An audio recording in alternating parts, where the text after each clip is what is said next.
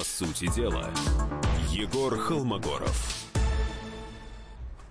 И Дмитрий Стешин. Добрый вечер. В эфире Егор Холмогоров по-прежнему вещает из Крыма. А, Егор, слышите нас? Егор.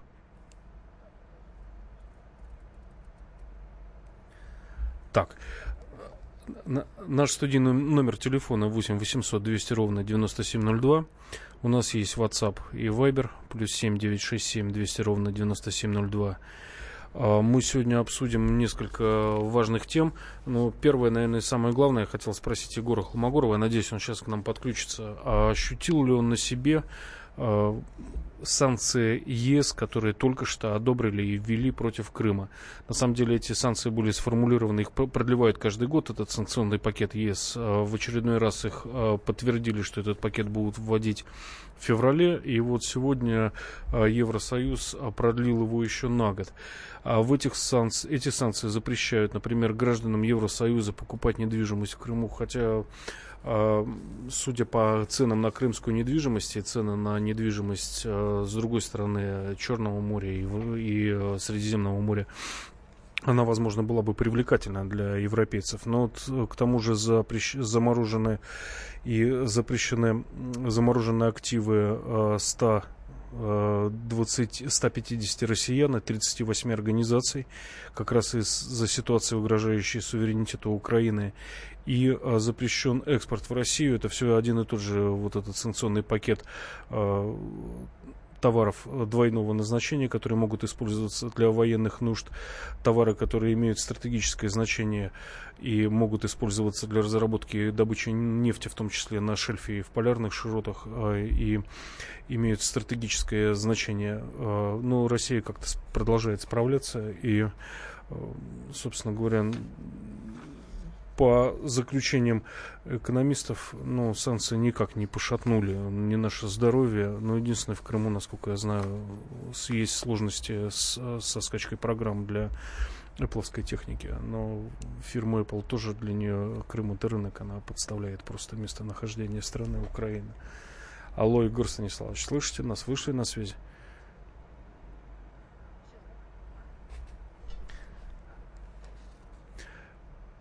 Следующая тема пенсионная реформа. Ну, тема, наверное, самая горячая. Есть необычный взгляд на нее. Дело в том, что люди, которые, которым больше 60 лет, многие пенсионеры подрабатывают, да, но теперь они, если реформа состоится, они не будут пенсионерами, ищут работу поближе к дому, уходят со своих предприятий и производства. Ну, как правило, обращаются самые доступные профессии, уборщица на полставки, сторож, охранник на автостоянке. И велика вероятность, что в этот момент Э, когда они придут трудоустраиваться, будет э, место рабочее занято мигрантами из Средней Азии. Ну, в принципе, это видно. Все, кто имеет гаражи в гаражных кооперативах, знают, кто там работает, кто работает в ЖКХ. Если пенсионер вспомнит про свой диплом электротехнического института попробует устроиться в ЖЭК на полставки электриком, у него возникнут большие вопросы. Мы продолжаем дозвониться Егору, Егору Холмогорову. Все нормально, вы на нашей волне комсомольской правды. Извините за техническую накладку, ну, так случилось. Еще раз, наш студийный номер телефона 8 800 200 ровно 9702.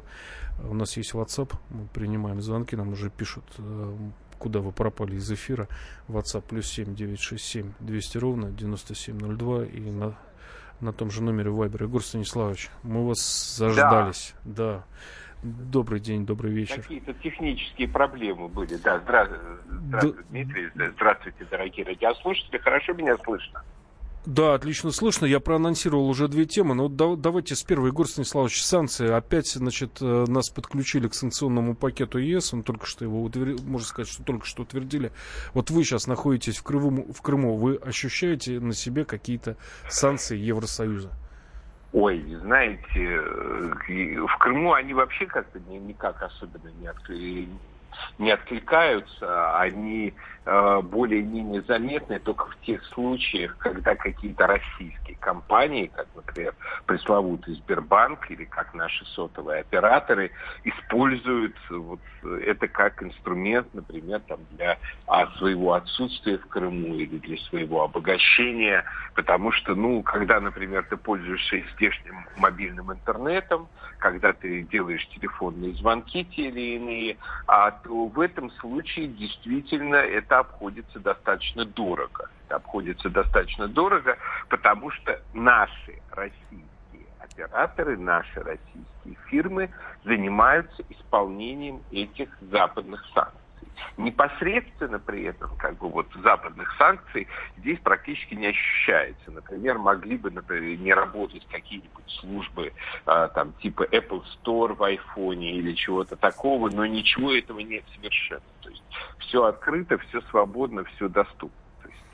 То что те как бы какие-то э, признаки санкционного режима, которые здесь ощущаются, они связаны почти исключительно, скажем, э, с внутрироссийскими какими-нибудь проблемами. То есть как какого-нибудь пресловутого пармезана э, не купишь где-нибудь э, а, в Калужской области, точно так же ты его не купишь в Крыму, точнее в Крыму ты его достанешь полегче. То есть не знаю уж, какой он будет на самом деле подмосковный, швейцарский или все-таки итальянский, но а в Калужской области его достать сложнее. Но вот я, вот, вот так. я вот в Крыму в 2014 году я ездил писать туда серию репортажей, но Крым только-только вернулся в Россию. Меня отозвали с войны э, в Новороссии, было непонятно, чем там все закончится и будет ли вообще какое-то развитие. Я поехал с семьей в Крым. Ну ладно, 36 часов простояли на пароме, 36 часов с двумя детьми, там, одному ребенку полтора года был. Но у меня закончились деньги. А, я не ожидал, что я там задержусь на какое-то время, и я помню, что я возвращ... мы возвращались обратно, я говорю детям, нет, я вам не, куп... не куплю чебуреки, нам просто не хватит заправиться уже на, как бы, на большой земле, когда мы пересечем. А, на последних каплях бензина мы, по сути, до Славянска, кажется, дотянули, до Славянска на Кубани, до первого банкомата.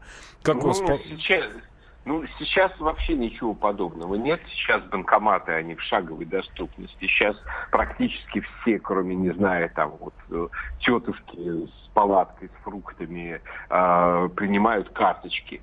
То есть э, сейчас, в общем, если, скажем, первые пару лет я боялся покупать там молочные продукты, какие-то мясные продукты, потому что я, например, банально опасался, а хорошо ли достаточно работают холодильники а достаточно ли они качественные, сколько их туда везли там, через паром и так далее. То сейчас ты, в общем, покупаешь э, продукты так же, как в любом другом регионе России. Можно там не беспокоиться по поводу их срока годности, по поводу всего. То есть в этом смысле на сегодняшний момент Крым настолько представляет из себя любой как бы стандартный российский регион, так ну, ну, достаточно южный, достаточно приятный, но с некоторым с отсутствием пока некоторых минусов характерных для южных регионов в плане там этнокриминальной обстановки. То есть в этом смысле все-таки определенная закрытость Крыма, которая была до недавнего времени, очень сильно э, работала ему на пользу. И на самом деле, конечно, хорошо бы проследить за тем, чтобы эта некоторая закрытость, она так и осталась. Вот. На, Но... на этом мы прерываемся на э, рекламу новости. Оставайтесь с нами в эфире. По сути дела, Егор Холмогоров. Каждый вторник с 10 утра по московскому времени в программе «Главное вовремя» садово-огородные советы в прямом эфире – про все, что э, зеленое, скажем так. Хочу, чтобы радиослушатели задавали свои вопросы. Большой эксперт. Самая удачная находка для всех работников мотыги и лопаты. Тетя Таня Кудряшова. И дети меня зовут мать всего зеленого. Вот такая петрушка на радио «Комсомольская правда». Слушайте и звоните по вторникам с 10 утра по московскому времени.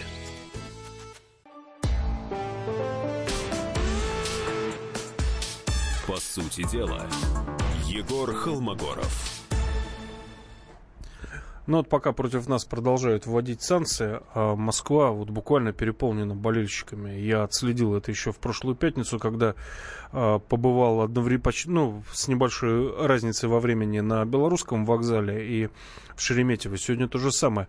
Мне кажется, что их э, даже несколько больше, чем э, коренных москвичей в пустом московском метро, ну, в полупустом московском метро днем. А, Егор Станиславович, к вам, э, как коренному москвичу, я не коренной москвич, я понаехавший.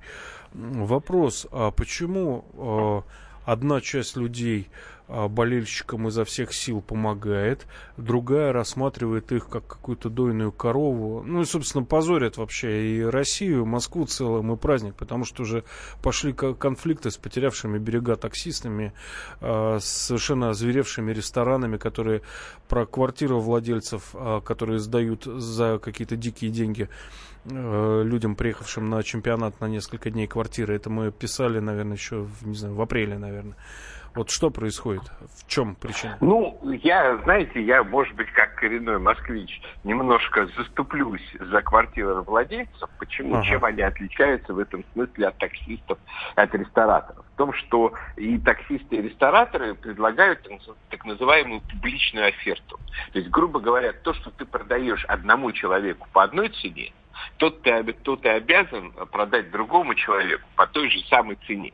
Скажем, из-за этого, например, там в Америке той же самой были недавно судебные процессы, когда, скажем, э, пекарь отказался печь, печь э, для гей-свадьбы торт, потому что ему начали предъявлять то, что он нарушает права, что вот он нарушает принципы публичной оферты и так далее. Но в данном случае все-таки Верховный суд США признал, что как бы его религиозные убеждения не считать это безобразие браком, они как бы выше этого права. Но в целом, в целом, как бы и таксист, там, и бродобрей, и ресторатор, он обязан каждому продавать все по одной и той же цене и как бы предоставлять некую честную услугу. В это время, в это же время сдача квартиры это все-таки процесс индивидуального договора.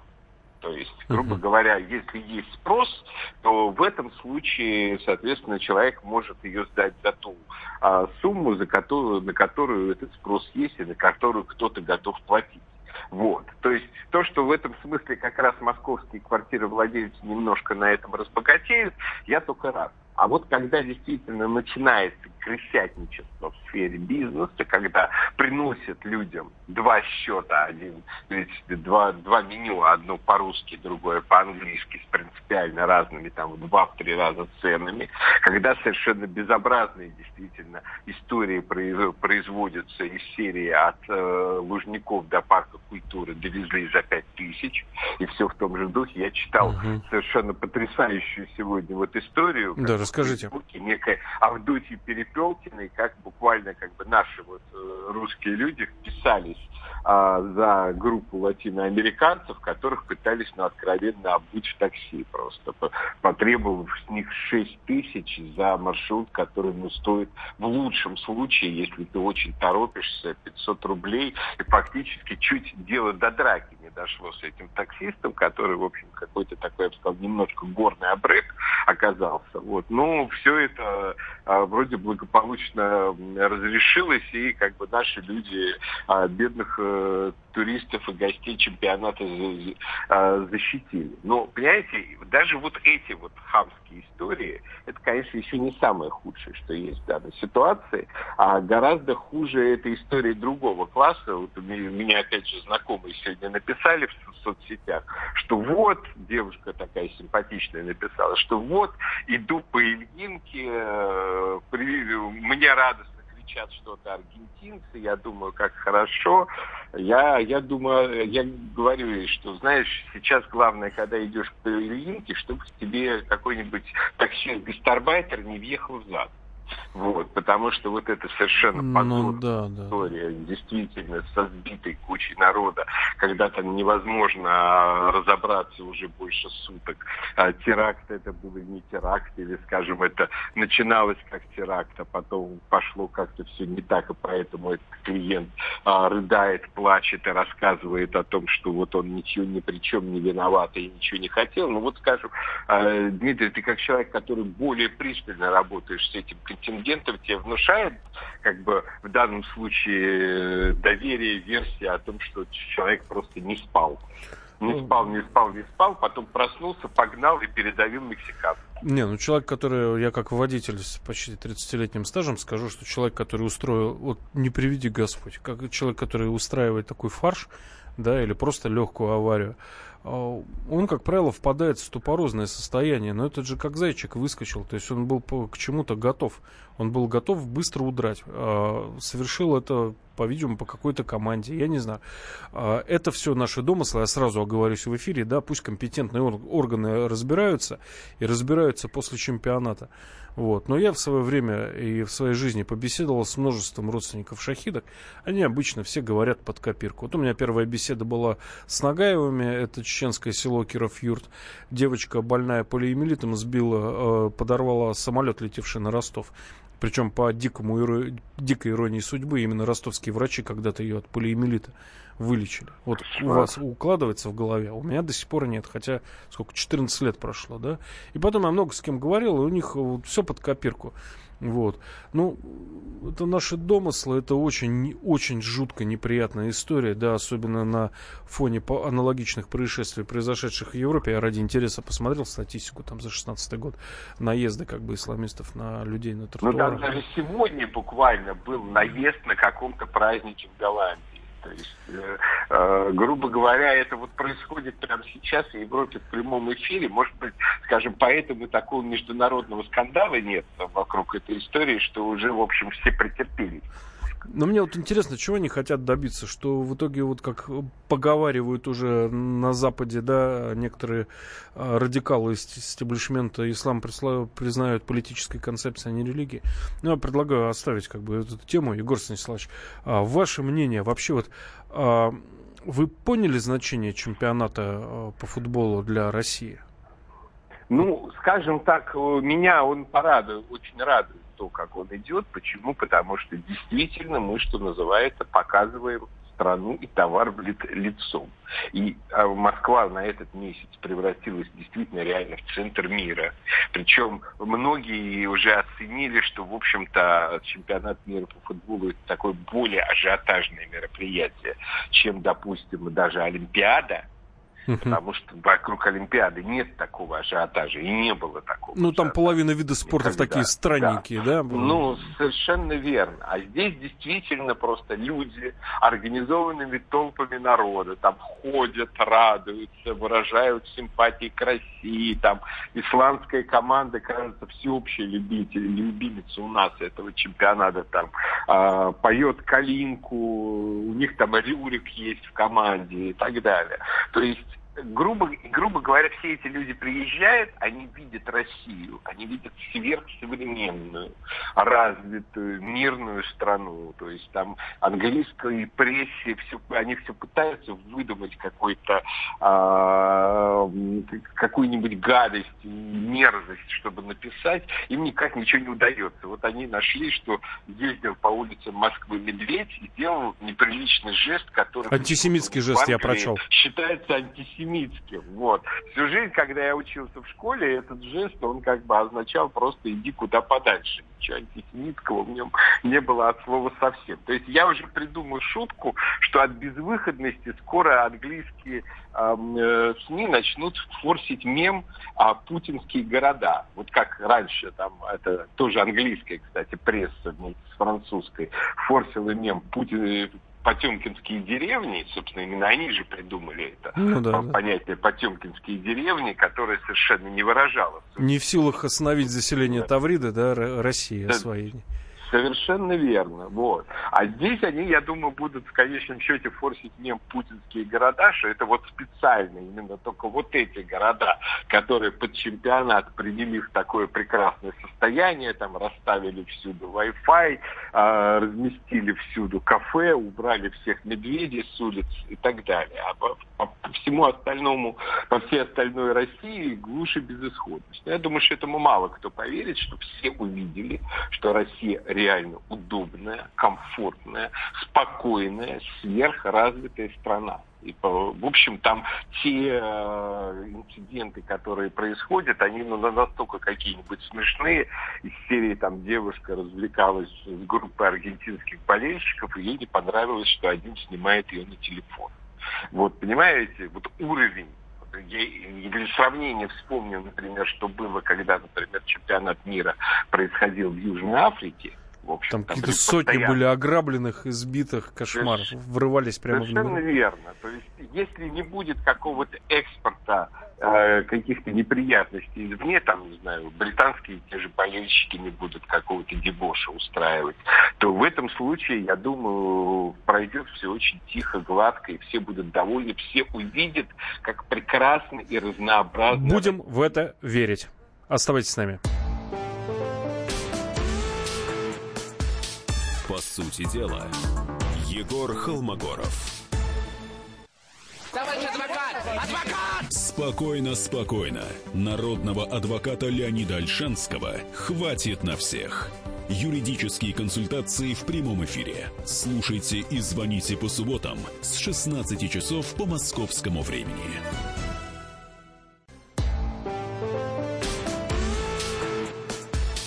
По сути дела, Егор Холмогоров.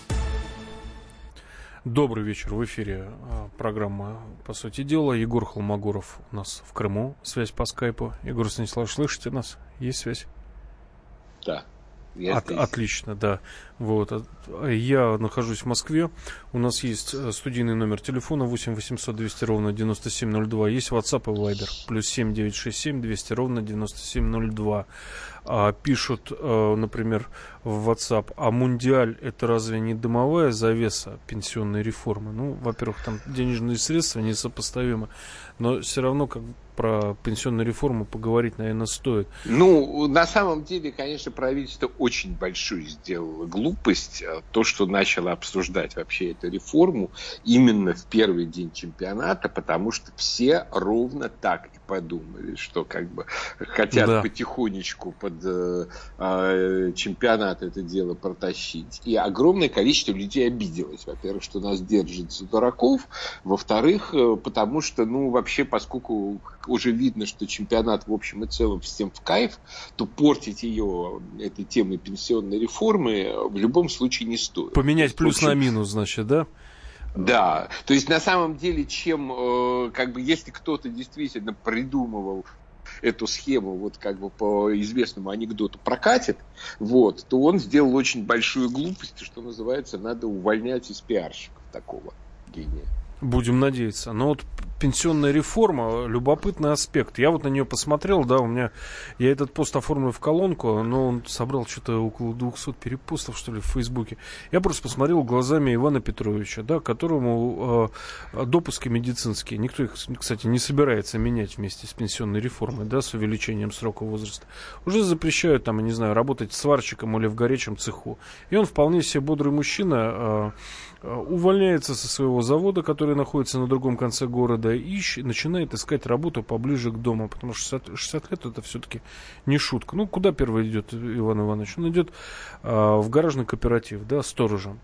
Там уже работает mm-hmm. а, Равшан и говорит, брат, у меня после Рамадана приедет Джамшут, как бы мне на смену.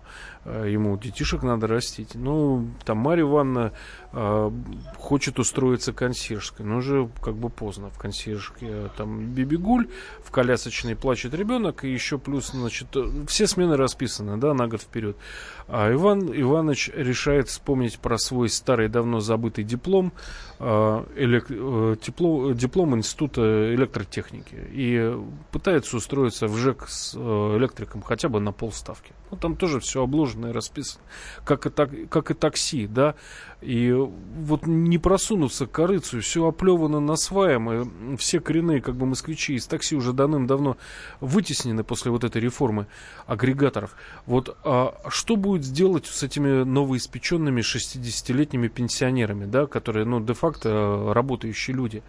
А когда они наденут на голову кастрюли. Вот мне интересно, может быть, это все-таки как-то подтолкнет правительство каким-то популярным мерам? Нет? Ну, они, конечно, так гордятся тем, что у них сейчас меры непопулярные. Вот. Ну, на самом деле, Тут действительно в чем проблема? Мне кажется, что эта ситуация, она достаточно а, многосоставная. С одной стороны, против демографической пирамиды, которая вообще постепенно становится с э, ног на голову, не попрешь. Действительно, с каждым годом при нынешних демографических трендах и у нас, и во всем мире становится все меньше людей трудоспособного возраста, все больше стариков. При этом старики действительно живут все дольше и дольше.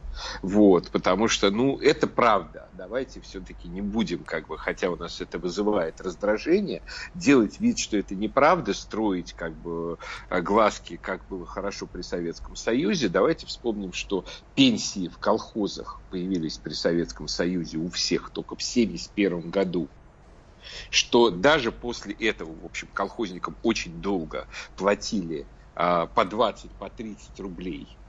Вот. Mm-hmm. И в этом смысле нагру... Э, нагрузка большую часть советского периода а, пенсионная была несопоставима с нынешней, при том, что демография все-таки была гораздо более приличном состоянии. То есть от этого факта никуда не деться. Каким-то образом эту ситуацию надо разруливать. Но первый вопрос, который задают люди, которые сталкиваются с этой реформой. Это вопрос следующий. А вот вы, товарищи, как бы богатые, олигархи, чиновники и так далее, вы точно все сделали для того, чтобы как бы поджать э, самим э, пояса как-то потуже ужаться, где-то сэкономить и так далее, с тем, чтобы требовать от простого народа, от простых людей вот такого рода экономии и сдержанности. Когда я слышу, вот только что в новостях слышу, мне очень нравится сербская сборная, мне очень нравится Кара, Каларич. Я ни секунды не сомневаюсь там в праве самарского губернатора тратить свои деньги, как он хочет.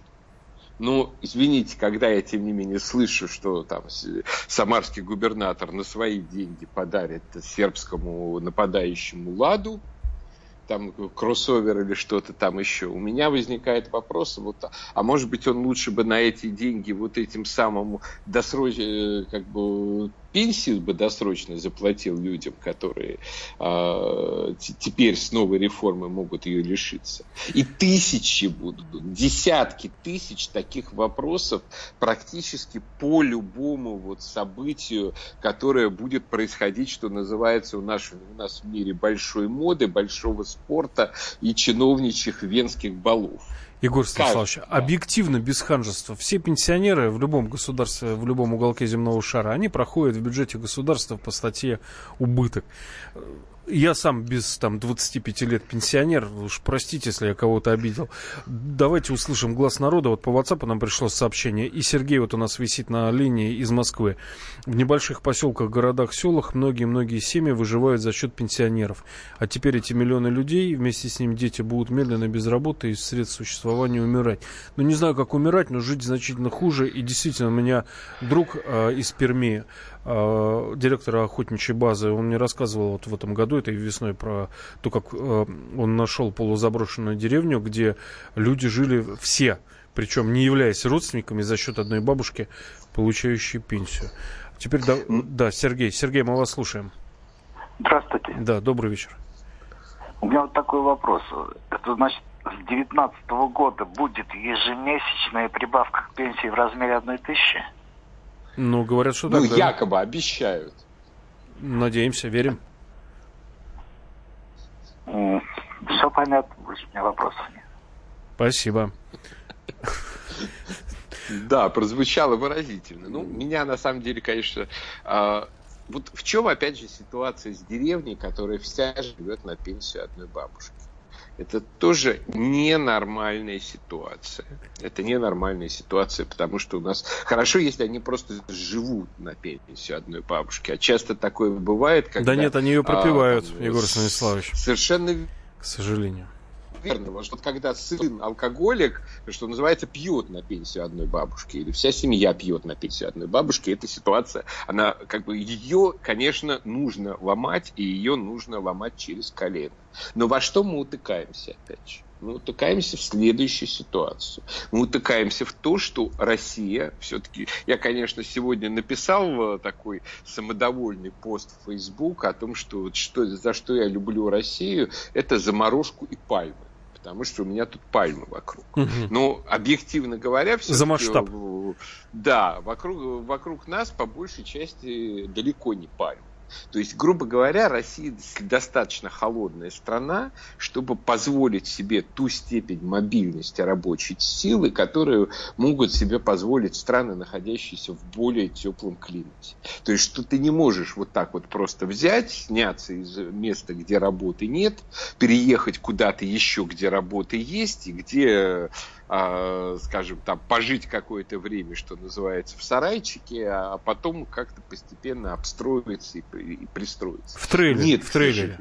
Совершенно верно. У нас такой возможности нет. У нас люди достаточно жестко привязаны к жилью, в котором можно провести зиму. То есть это как минимум изба, как максимум там это квартира с центральным отоплением и, и так далее. А трейлерные вот. городки будут просто набиты мерзлыми трупами, если зима будет холодная. И совершенно верно. То есть, грубо говоря, соответственно, при помощи гибкой неорганизованной, спонтанной мобильности граждан, там проблему того, что работа в одном месте есть, в другом месте нет, ее не решишь. Не решишь ее, скажем, еще и за счет того, что, собственно, главное, о чем Дмитрий сказал, это за счет того, что а, значительная часть этих мест, если не подавляющая часть этих мест, заняты.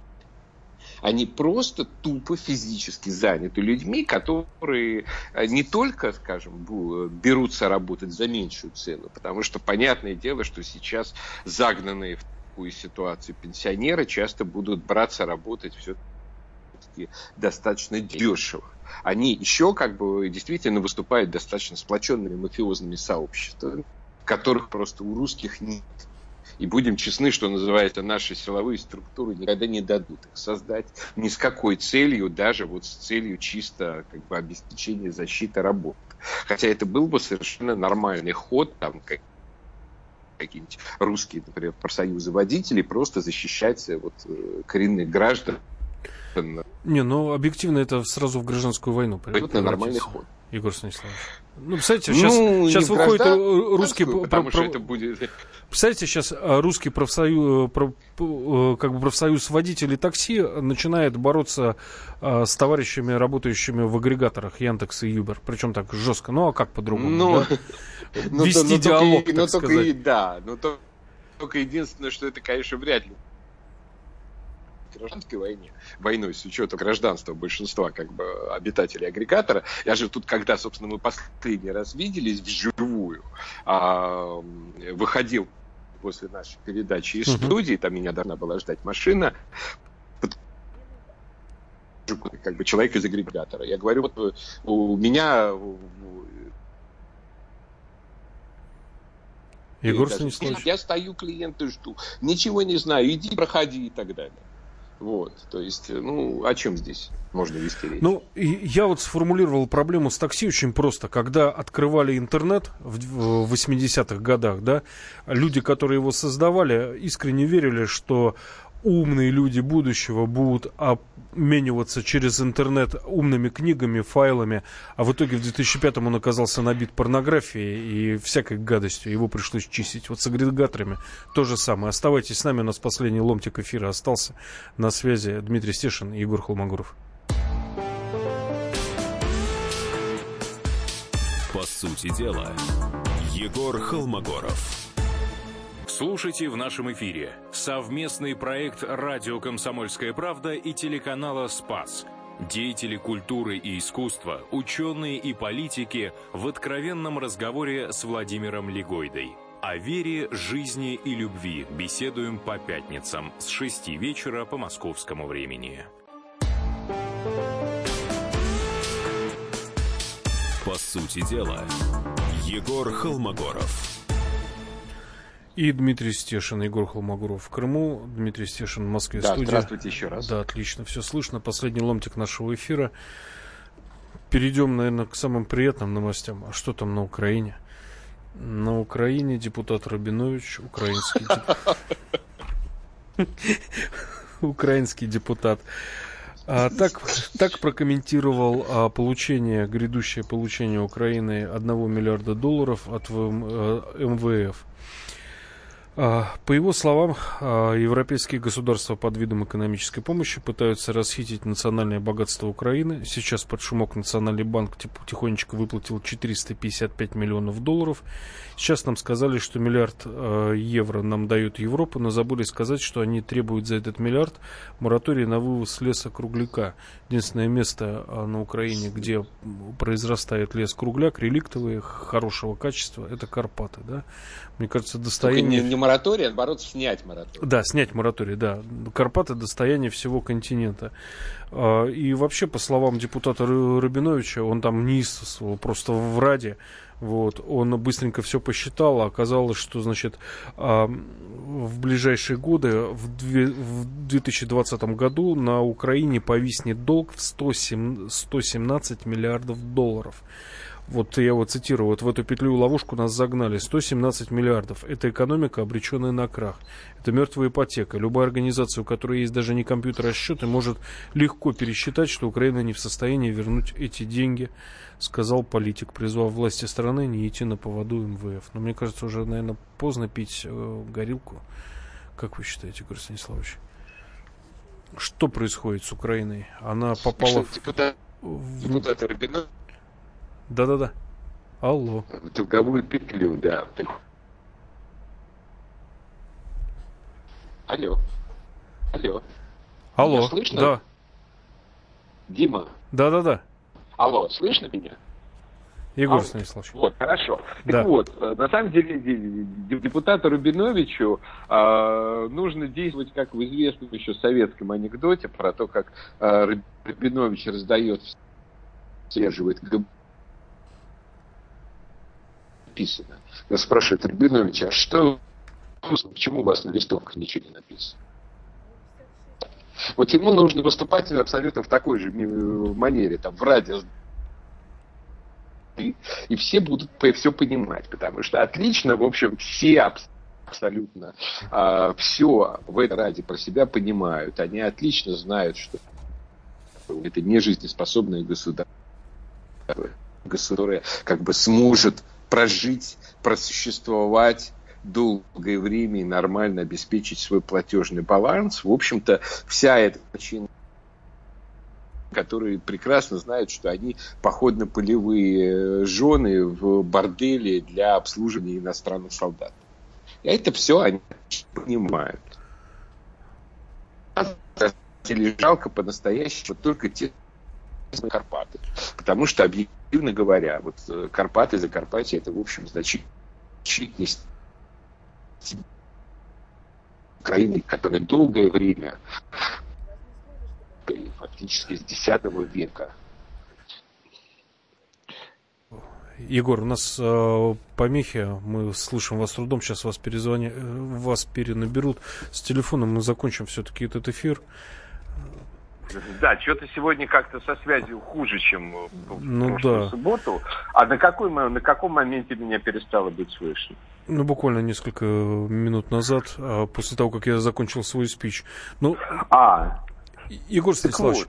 Да, ну вот мы ждем, да, что рано или поздно на ситуация на Украине каким-то образом расплетется. Там, значит, произойдет пересмотр ценностей и, базовых принципов. Она, может быть, вернется в лоно России или просто станет опять нам другом и братом, с которым придется ну, заново родниться.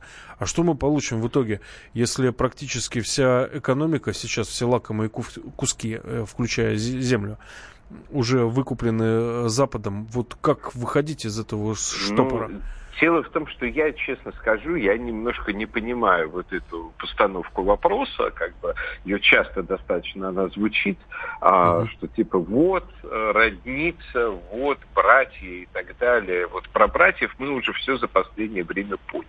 Mm-hmm. Это просто часть, да, это часть нашей территории. Там, это часть нашего населения. Там, значительная часть этого нашего населения, конечно, тяжело больно оно нуждается, что называется, в тяжелой э, медицинской реабилитации, в тяжелой психиатрической реабилитации и так далее. Но это просто как бы часть нашей земли. И единственный способ, мне кажется, адекватно решать украинский вопрос, это решать в его направлении полного, безусловного возвращения его в состав России, чтобы не э, возникало нелепо глупых вопросов у детей. Там из серии того, что если Русь называлась Киевская, это почему в Киеве не говорят по-русски? Хотя на самом деле по-русски там говорят... Да, хотя на самом деле по-русски там говорят до сих пор. Я в Киеве только один раз от какой-то старушки в церкви слышал что-то типа «человичий» и так далее. А так все говорили только по-русски и никак иначе. То есть, понимаете, мне кажется, что в этом смысле, как только мы сбросим себя вот этот вот морок, и как бы живут граждане, нынешние граждане э, Украины сбросят с себя морок вот этого бреда про то, что Украина это не Россия, что она должна существовать в качестве некого такого отдельной экономики, отдельной политической единицы, отдельной культурной единицы. Довольно скоро все станет нормально и все станет на свои места. То есть как только мы перестанем играть в Украину, она закончится. Она закончится на самом деле довольно быстро. Вот в Крыму перестали играть в Украину. За четыре года она, в общем, тут практически исчезла. И только режиссер Сенцов а, страдает а, в застенках. Ну, в общем, я вас понял. Именно Россия должна решать, кто под кем редиску в земле красит, да, на Украине. Совершенно, я, кстати, верно. тоже во время Потому... Майдана у меня был памятный момент, когда я столкнулся с украинским языком. Это я пытался сделать интервью с Ярошем, да, правый сектор еще не был тогда запрещенной организацией, сейчас он запрещен. И я пытался попасть на их этаж, где они базировались в еще не сгоревшем доме профсоюза. И там столкнулся с таким, значит, парубком дегенеративного вида. Я не преувеличиваю, с примерзшей соплей под носом. Вот это был первый человек, который, значит, мне говорил, что он не разумеет по-москальски, польський, і там пана треба размовлять на державной мове. Вот. Но я с ними немножко поразмовлял и ушел, собственно говоря. Вот. Ну а потом как бы все значительно стало хуже, буквально вот уже в следующую неделю, я ж, там весь Майдан мы проработали, да мы стали просто опасаться говорить по-русски э, в толпе и говорили по-москальски. Потому что если какой-нибудь киевлянин бы, если бы ему там что-то предъявили за его москальский язык, ну, сказал бы, я бы ки- киевлянин, не было бы к нему никаких вопросов. Но мы были представители уже абсолютно враждебной, как бы, там, путинской, кремлевской газеты, и с нас был бы совсем другой спрос. Вот, совершенно верно. То есть об этой ситуации, про которую мы говорим, про Рябиновича и про Карпаты, мне на самом деле жалко только вот, собственно, Карпаты. Прекрасный совершенно регион, который, кстати говоря, за Карпатье же оно э, фактически может считать себя оккупированным в Украине потому что в нем всегда жили русские, русины. При этом он всегда до э, как бы, Первой мировой войны принадлежал Венгрии. То есть там не менялся статус в течение тысячелетия практически. Uh-huh.